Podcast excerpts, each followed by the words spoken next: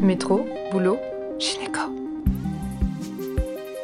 Le micro des gynécos, les podcasts de la GOF. Bonjour à toutes et à tous. Aujourd'hui, Océane reçoit le docteur Sonigo, gynécologue médical spécialisé en médecine de la reproduction à l'hôpital Antoine Béclair à Clamart, pour discuter des lois bioéthiques qui encadrent la procréation médicalement assistée en France. Bonjour, docteur Sonigo. Merci d'avoir accepté de participer à notre euh, chaîne podcast Le micro des gynécos aujourd'hui. Le sujet du jour, ce sera la loi bioéthique. Et d'abord, est-ce que vous pouvez commencer peut-être par euh, rappeler à quoi ça correspond, la loi de, bioéthique? Alors bonjour, merci beaucoup de m'avoir euh, invité à, vous parler aujourd'hui. donc effectivement, la loi de bioéthique, c'est une loi qui a été mise en place. La première loi, c'était en 1994 et le principe de la loi de bioéthique, c'est d'encadrer euh, bah, tout ce qui concerne euh, l'éthique et la bioéthique dans le cadre de la médecine. Et euh, il y a toute une partie de la loi de la bioéthique qui concerne euh, l'encadrement euh, de la médecine de la reproduction. Et donc la première loi de bioéthique, elle a été proposée en 1994 et il y a eu une révision là toute récente qui a été promulguée en 2021 avant la toute première loi, il n'y avait pas du tout de cadre légal pour euh, la médecine de reproduction? Non, il n'y avait pas de cadre légal, c'est-à-dire qu'on pouvait prendre en charge les couples euh, et les femmes, quel que soit l'âge, euh, quelles que soient les conditions, etc. Après, il faut savoir que la première tentative de PMA en France était en 1982, donc c'était une activité aussi qui était très réduite avant la promulgation de la première loi. Oui, finalement, elle est arrivée relativement rapidement dans, dans l'activité alors. Exactement. Donc la loi de bioéthique a changé en, en 2021. Est-ce que vous pouvez nous rappeler euh, déjà les, les, grandes lignes de la loi de bioéthique en France, le, le, cadre légal de la médecine de la reproduction en France et en particulier ce qui a changé depuis 2021 euh, Oui, alors du coup la première loi de bioéthique c'était en 1994, ensuite elle a été révisée en 2004 et 2011, puis euh, une nouvelle révision qui devait avoir lieu en 2019, qui finalement a beaucoup tardé et qui a été finalement promulguée en 2021. Par rapport au Covid? Alors notamment le Covid, euh, oui, ça a beaucoup joué dans le dans le timing de promulgation de la loi. Après, c'est une loi où, euh, il y a eu énormément de, de, sondages qui ont été faits, énormément de gens qui ont été écoutés. Donc c'est vraiment une modification de la loi qui a été faite très en profondeur, avec une implication très importante de toute la communauté euh, scientifique, de la communauté universitaire, des avis de la population. Donc vraiment une, euh, une refonte en profondeur de la loi qui a fait aussi qu'elle a pris beaucoup plus de temps à être promulguée. Et donc, dans la loi de bioéthique, en ce qui concerne uniquement la PMA, il y a plusieurs euh, choses qui ont été fondamentalement euh, modifiées. La première chose, c'est par exemple qu'il y a une possibilité maintenant pour toutes les femmes d'avoir recours à l'AMP. C'est-à-dire qu'aujourd'hui, des femmes, des couples de femmes ou des femmes non mariées ou des femmes seules peuvent avoir recours à des techniques d'AMP, notamment la prise en charge euh, avec donneur de sperme, qui n'était pas autorisé par la loi avant. Donc ça, c'est vraiment quelque chose de fondamental qui a changé. Avant, les couples de femmes ou les femmes seules euh, qui souhaitaient avoir recours à une technique d'AMP étaient obligés d'aller à l'étranger pour être prise en charge. Aujourd'hui, c'est possible de le faire en France. Donc ça, c'est vraiment la première chose qui a été euh, modifiée dans la loi de manière euh, très importante. La deuxième chose qui a été euh, modifiée dans cette loi de bioéthique, c'est la possibilité d'avoir ce qu'on appelle un accès aux origines pour les enfants issus d'un don d'ovocytes ou d'un don de sperme. Alors, il faut faire attention, il ne faut pas confondre avec une levée de l'anonymat, c'est-à-dire que aujourd'hui, quand un couple va, ou une femme seule ou un couple de femmes va avoir recours à un don de sperme ou à un don d'ovocytes, le donneur et le receveur ne peuvent pas se connaître. Mais l'enfant issu du don, à l'âge de ses 18 ans, aura le droit de faire une demande pour connaître l'identité du donneur ou de la donneuse, ce qui était complètement interdit en France avant. Il fait la demande et la donneuse doit euh, valider, accepter, c'est ça? Ou qui est-ce qui, qui valide la demande? C'est pas exactement comme ça.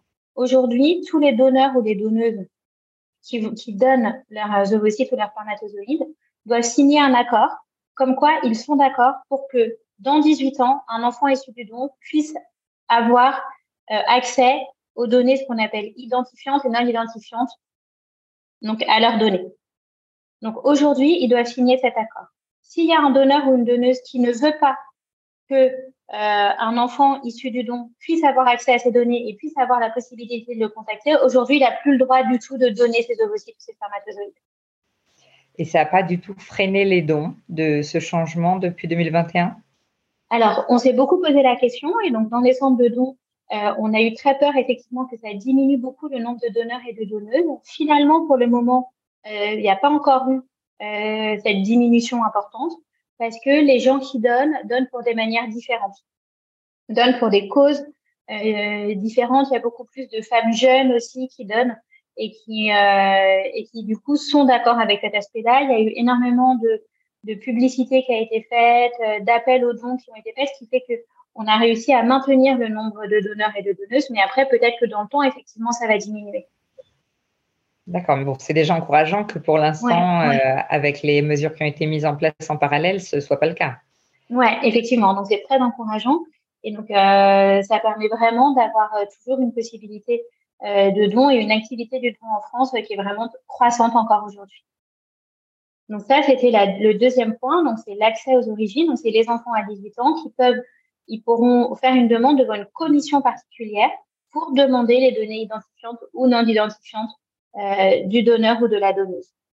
Ensuite, les autres modifications euh, de la loi, c'est notamment l'autoconservation sociétale. C'est-à-dire que avant 2021, euh, les femmes ou les hommes pouvaient congeler, demander une congélation des ovocytes ou des spermatozoïdes uniquement quand il y avait une raison médicale. Cette raison médicale, ça pouvait être par exemple un cancer, une chimiothérapie qui allait avoir lieu. Chez la femme, on pouvait proposer aussi par exemple une préservation de la fertilité, donc une préservation des ovocytes euh, dans le cas de l'endométriose par exemple, quand il y avait une kystectomie qui allait être euh, programmée, donc des choses qui allaient altérer la réserve ovarienne, mais euh, c'était pas possible de le faire sans raison médicale.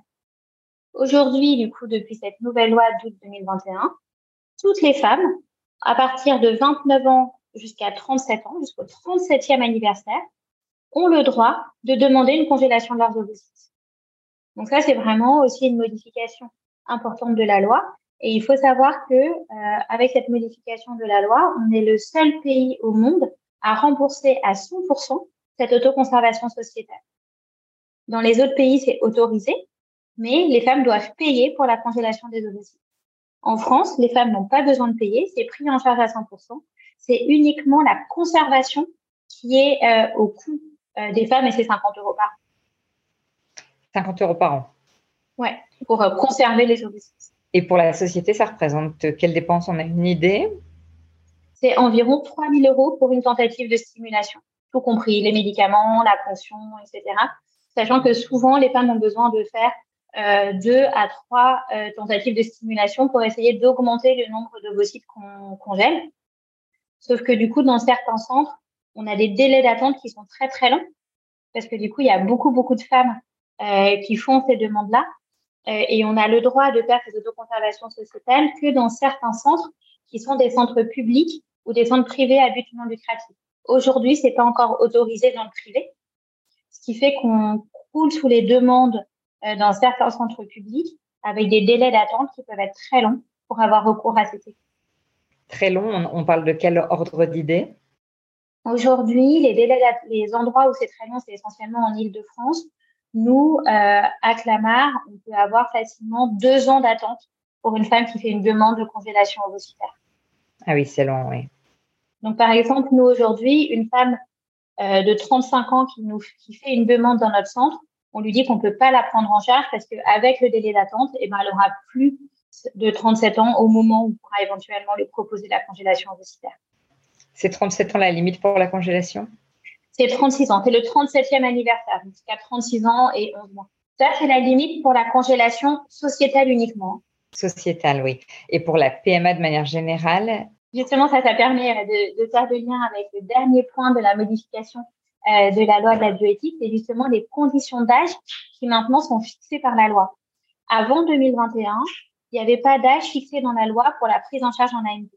Il y avait un âge de remboursement par la sécurité sociale où euh, il y avait un remboursement pour la sécurité sociale jusqu'au 43e anniversaire de la femme, et il n'y avait pas d'âge de limite de prise en charge pour l'homme. Mais une femme de 44 ans, 45 ans avait le droit de faire une demande de prise en charge en PMA. Juste, elle n'était pas remboursée par la sécurité sociale. Après, il fallait un accord des obstétriciens parce qu'il peut y avoir plus de complications de la grossesse, etc. Mais on avait le droit de le faire. Avec cette nouvelle loi de 2021, il y a des âges qui sont euh, pris en compte dans la loi et qui sont des âges légaux. Et donc maintenant, l'âge de la loi et l'âge de remboursement de la sécurité sociale sont les mêmes. Donc là, il y a plusieurs âges qui ont été définis, notamment par exemple pour l'homme, c'est la première fois en France qu'il y a un âge dans la loi qui est 60, le 60e anniversaire. Donc les hommes ont le droit soit de congeler leur spermatozoïde pour une raison médicale ou d'avoir recours à, l'AMP jusqu'à leur 60e anniversaire. Ils ont le droit de faire une autoconservation non médicale jusqu'à leur 45e anniversaire. Et ils ont le droit de donner des gamètes, des spermatozoïdes, jusqu'à leur 50, 45e anniversaire également. Donc ça, c'est l'âge de prise en charge pour l'homme.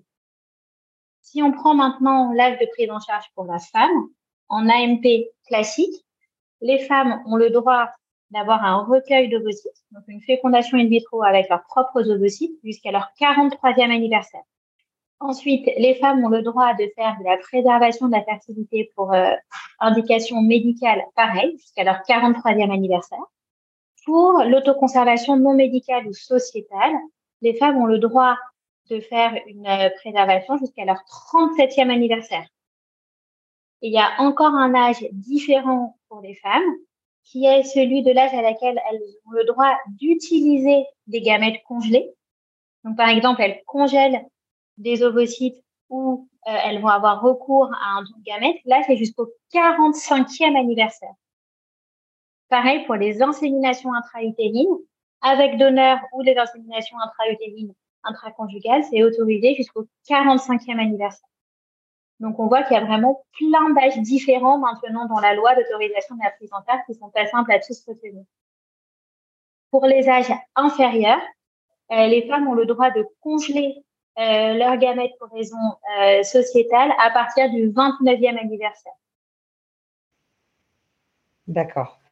Et pour euh, les autres aspects de la procréation médicalement assistée, par contre, il n'y a pas de limite inférieure C'est la majorité, sauf pour la préservation de la fertilité pour raison euh, médicale. C'est-à-dire qu'une petite fille qui a un cancer, elle, on peut tout à fait lui proposer une congélation de cortex ovarien, par exemple, même dans l'enfance. Là, il n'y a pas d'âge euh, de limite inférieure. Parfait. Merci beaucoup parce que c'était synthétique et intéressant. Est-ce qu'il y a quelque chose que vous voulez rajouter sur, le, sur ce sujet de la loi bioéthique? Oui, il y a juste une dernière chose sur l'âge euh, dont je n'ai pas parlé. Euh, c'est pour les couples de femmes pour les couples de femmes, du coup, la femme qui va recevoir euh, une insémination intra-utérine avec donneur, elle, son âge est limité entre 18 et de 45e anniversaire. Par contre, il faut que sa conjointe ait moins de 60 ans. C'est le, le 60e anniversaire, comme pour l'âge de l'homme. Donc ça, c'est quelque chose d'important aussi. Et la dernière chose dont on n'a pas parlé dans le cadre de la loi de la bioéthique, c'est que maintenant, c'est également autorisé de faire du double don. C'est-à-dire que les couples peuvent avoir recours à un don d'ovocytes et à un don de sperme en même temps. Avant, c'était pas possible. Les couples qui avaient besoin et d'ovocytes et de spermatozoïdes, ils étaient obligés de faire ce qu'on appelle un accueil d'embryon. Aujourd'hui, ils peuvent demander et un don d'ovocytes et un don de sperme. Donc ça, c'est aussi euh, une nouvelle avancée dans la loi. Et du coup, bah, pour terminer, ce qui reste interdit aujourd'hui avec la nouvelle loi euh, de la bioéthique, euh, c'est par exemple la gestation pour autrui, c'est toujours pas autorisé. Euh, on n'a toujours pas le droit de faire des inséminations intra-utérines en utilisant des gamètes d'un conjoint qui est décédé, dans ce qu'on appelle de l'AMP post-mortem. À un moment, ça, ça avait été euh, beaucoup discuté dans la loi et finalement, c'est pas autorisé. Donc, les, femmes ont le droit de, de, faire une demande toute seule avec des spermes de donneur, mais elles n'ont pas le droit d'utiliser des spermes qui ont été congelés par leur mari, par exemple, qui était décédé. Et ça, il y a beaucoup de demandes qui sont faites dans ce cadre-là et c'est toujours pas autorisé par là. Très bien, bon, quand même beaucoup d'avancées, alors c'est super. Merci d'avoir fait le, le, point sur ce sujet avec nous aujourd'hui. Bonne journée. Merci beaucoup, bonne journée. Merci à tous de nous avoir écoutés aujourd'hui. Rendez-vous la semaine prochaine pour un nouvel épisode. Vous retrouverez toutes les ressources et références de ce podcast dans la description et surtout, N'hésitez pas à vous abonner à la chaîne, à lui accorder 5 étoiles, voire même à en parler autour de vous. métro, boulot, gynéco.